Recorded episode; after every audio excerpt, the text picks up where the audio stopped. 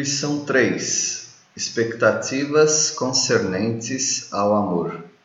As características do amor.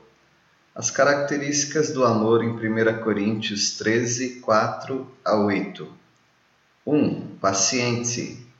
É a ação de segurar os sentimentos até a paixão passar.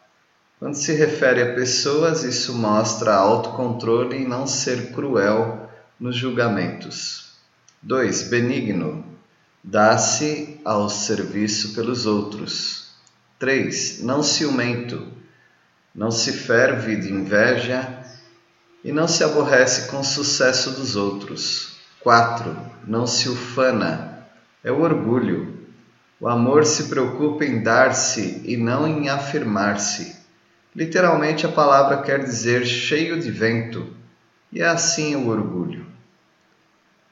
Não se ensoberbece, inchaço causado pelo orgulho. 6. Não se conduz inconvenientemente, não se comporta sem boas maneiras. 7. Não procura os seus interesses, dá de si mesmo pelos interesses alheios. 8. Não se exaspera, não se irrita e não fica nervoso. A irritabilidade produz ressentimento, que é uma forma de ódio. 9. Não se ressente do mal. Não registra o mal. Não pensa mal. Espera o melhor e não o pior das pessoas. Não fica relembrando males antigos ou julgando as pessoas pelo que fizeram no passado. Não tem um arquivo das pessoas que um dia lhe ofenderam. 10. Não se alegra com a injustiça. Não se alegra quando alguém comete pecado. Não se alegra com a queda alheia nem com a fraqueza dos outros. 11. Regozija-se com a verdade. Alegra-se não só com a verdade, mas também alegra-se perante a verdade. 12. Tudo sofre. A palavra estego quer dizer telhado. Assim como o telhado suporta tudo e protege, o amor cobre e protege os outros. 13. Tudo crê, o amor não é desconfiado. O crente não precisa ser enganado, mas também pode procurar ver o melhor nos outros. 14. Tudo espera. Espera um final brilhante. É otimista sem ser cego. 15. Tudo suporta. Luta até o fim. 16. Jamais acaba. Literalmente, o amor não cai em colapso.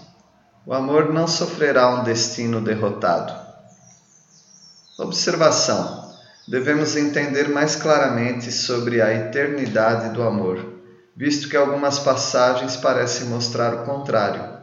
No que diz respeito à qualidade do amor de Deus, a perfeição é total, mas quanto a nós, isto não é verdade.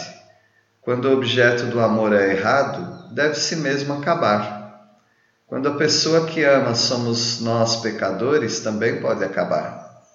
Por isso, note cuidadosamente as seguintes referências: Apocalipse 2:4, 1 João 2:15, Mateus 24:12. Em outras palavras, deixe de cultivar o amor e logo este acabará.